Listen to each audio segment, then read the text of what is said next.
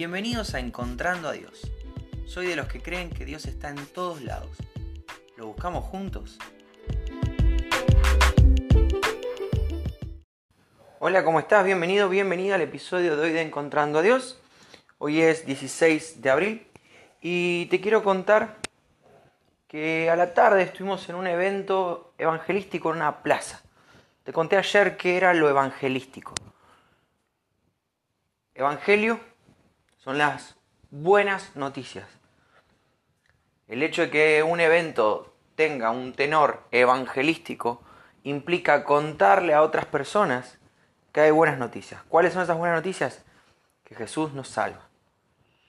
Y esto es algo que hoy lo hacemos como congregación, lo hicimos a la tarde como congregación, todos juntos en la plaza del barrio.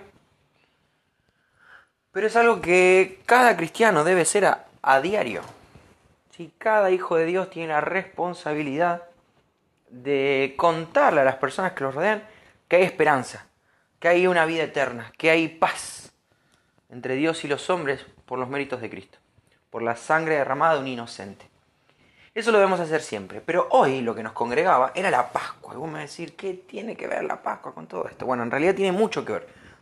La Pascua no son huevo de chocolate, no es un conejo, es más que, que, una juntada en familia. Hay gente que come carne, hay gente que come pescado. Más allá de todo eso, hay un, hay un fundamento espiritual enorme en la Pascua. ¿Es lindo juntarse? Sí. ¿Te gusta comer pescado? Come pescado. ¿Te gusta comer carne y la conciencia no te acusa? Come carne. Digo la conciencia no te acusa porque hay gente a la que no le gusta comer carne en, esta época. Y bueno, no lo hagas, no pasa nada. ¿Te gusta comprar un huevito de chocolate para tu sobrinito? Compralo. Pero eso no es la Pascua. Lo que comas no es la Pascua. Lo que hagas o con quién lo hagas no es la Pascua. La Pascua es más grosso que eso. Es más grande, es más, más importante, más trascendental que eso. Así que te quiero contar un poquito qué es la Pascua.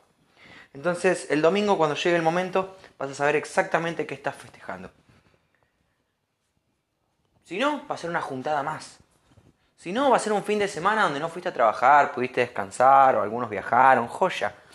Pero es mucho más que eso y tenés que saberlo. ¿Por qué digo tenés? Porque es nuestra responsabilidad saber qué festejamos. Después elegís vos. Si es solamente una cena o es un momento espiritual, es una fiesta espiritual. Lo elegís vos. Pero tenés que ser consciente. Así que te voy a contar un poquito. Pascua, en hebreo, y vos me decís, ¿por qué en hebreo? Porque la Pascua es de origen judío. ¿sí? Eh, eh, inicia como una festividad judía, y ahora te voy a contar un poco ese contexto. La palabra Pascua en hebreo es Pesaj. ¿Qué quiere decir Pesaj? ¿Qué quiere decir Pascua? La idea es pasar por alto. Ese es el significado. Pasar por alto. Muy bien, ¿y qué es lo que se pasa por alto? Te cuento un poco. Resulta que la festividad de la Pascua no era per se la primera vez así. Te conté la historia de José hace algunas semanas. José va a vivir a Egipto.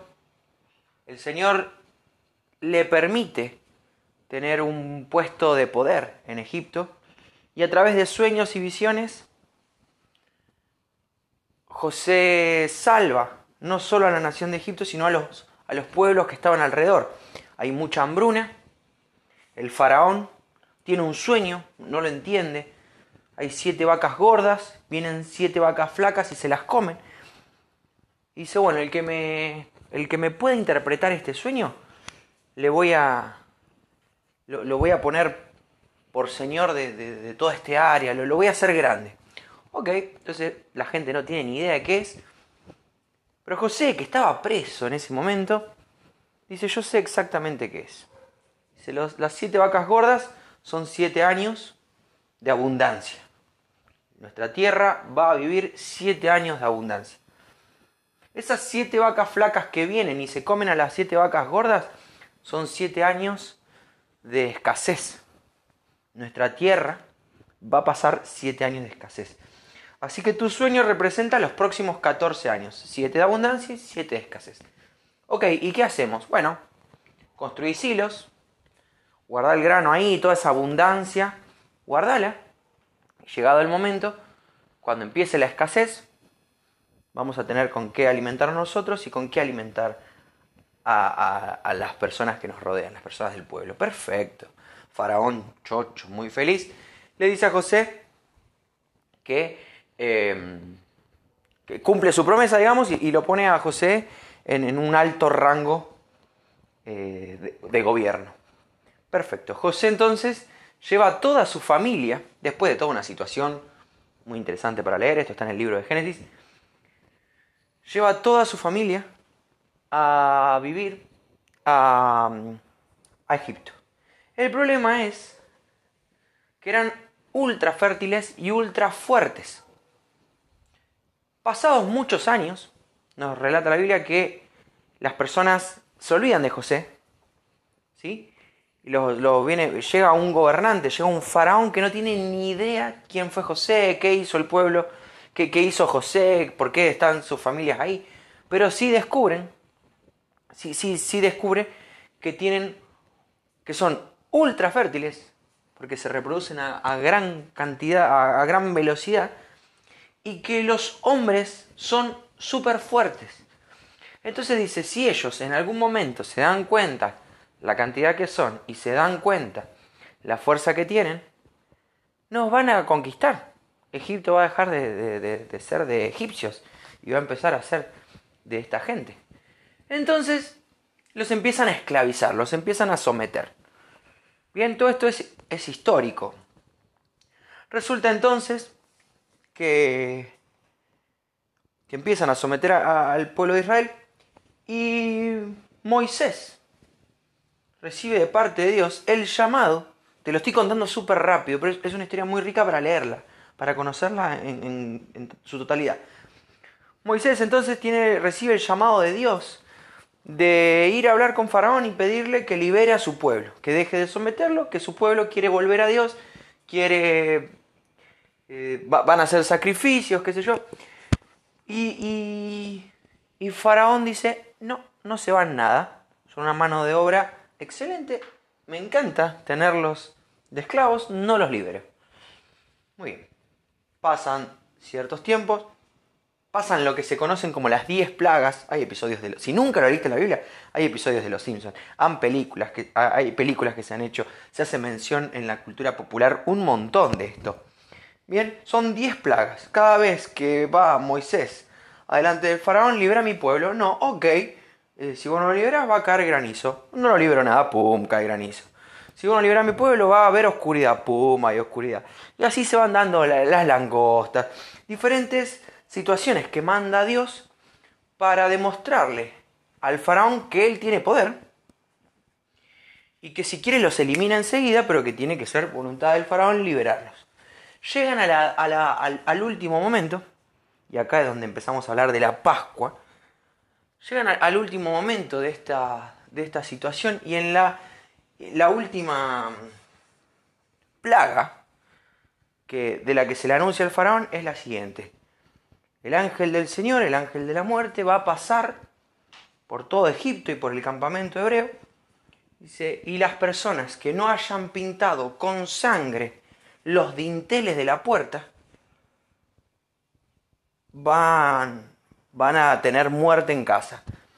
Los primogénitos de cada familia que no hayan hecho esto, primogénito quiere decir el primer hijo, el primer hijo de cada familia que no haya pintado con sangre de cordero, macho, y ahora también lo vamos a leer, van a tener muerte en casa.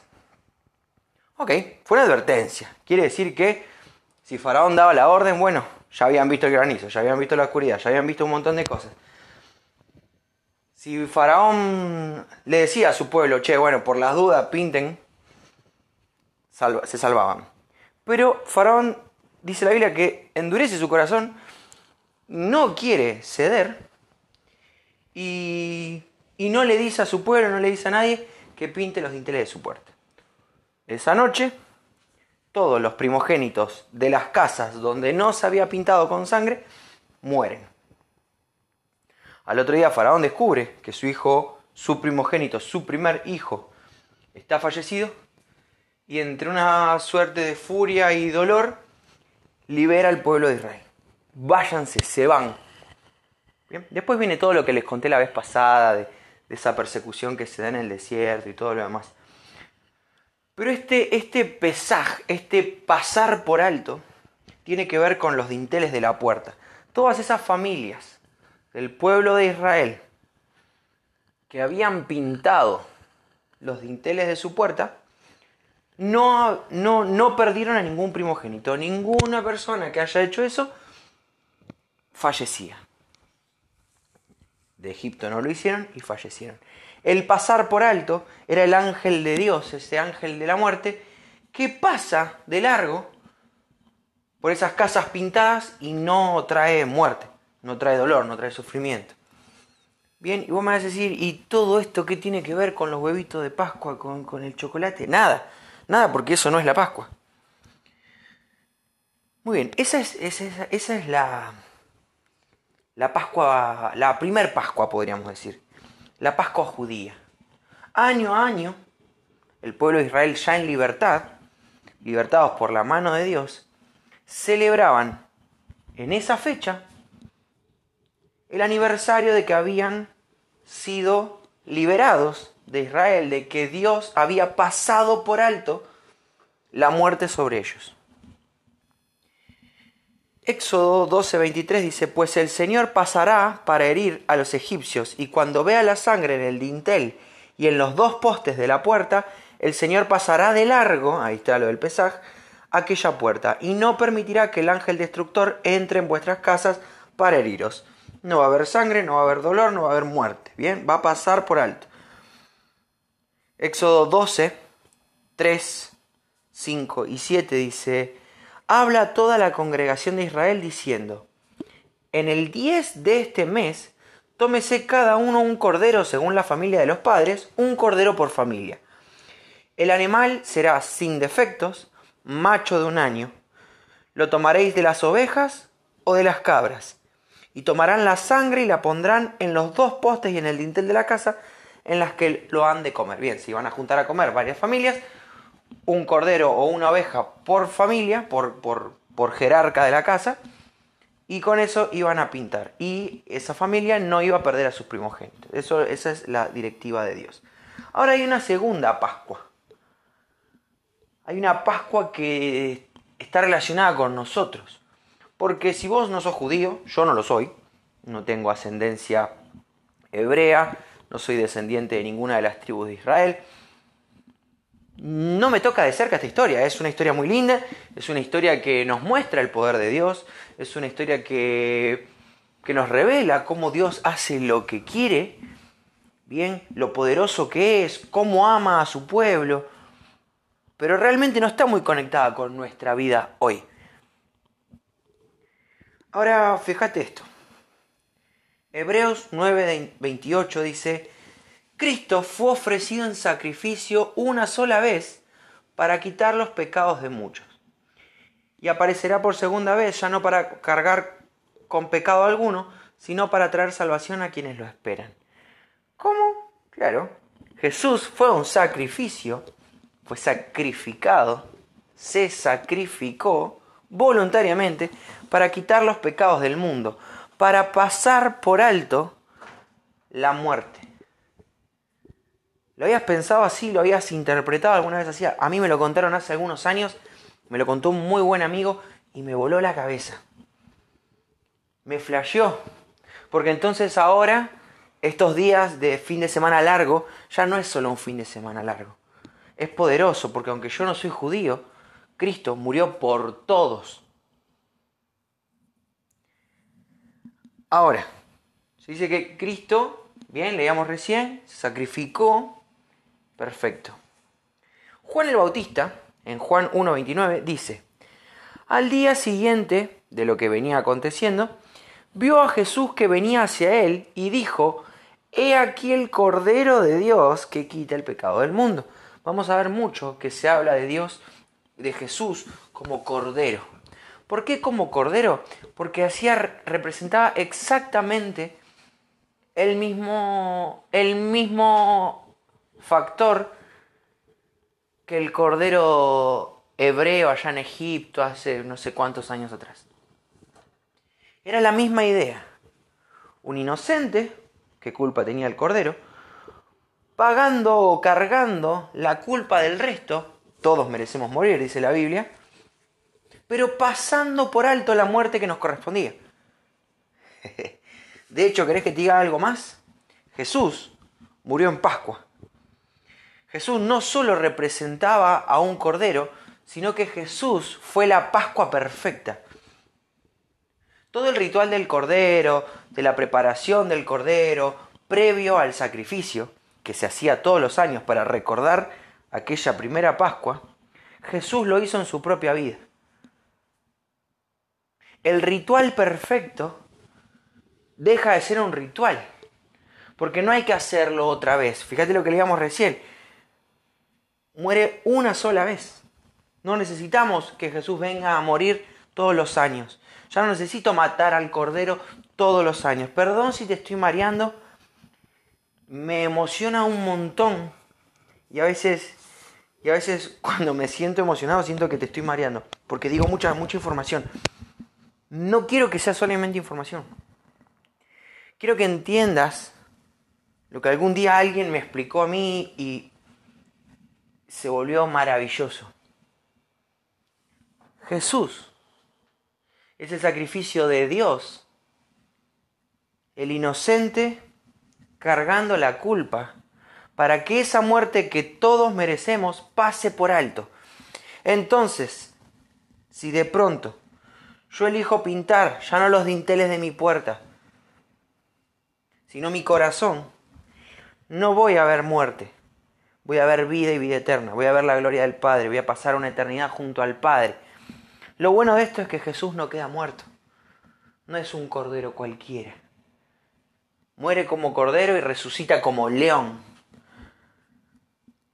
Es poderoso.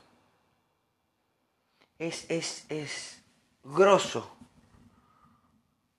Porque decime si después, bueno, no sea vos, yo, yo te estoy hablando con piel de gallina. Porque es una locura este sacrificio porque es completamente inmerecido. No merezco que alguien muera por mí, mucho menos un inocente. Mucho menos el único que no tenía que morir. Pero es un sacrificio voluntario. Jesús viene a morir.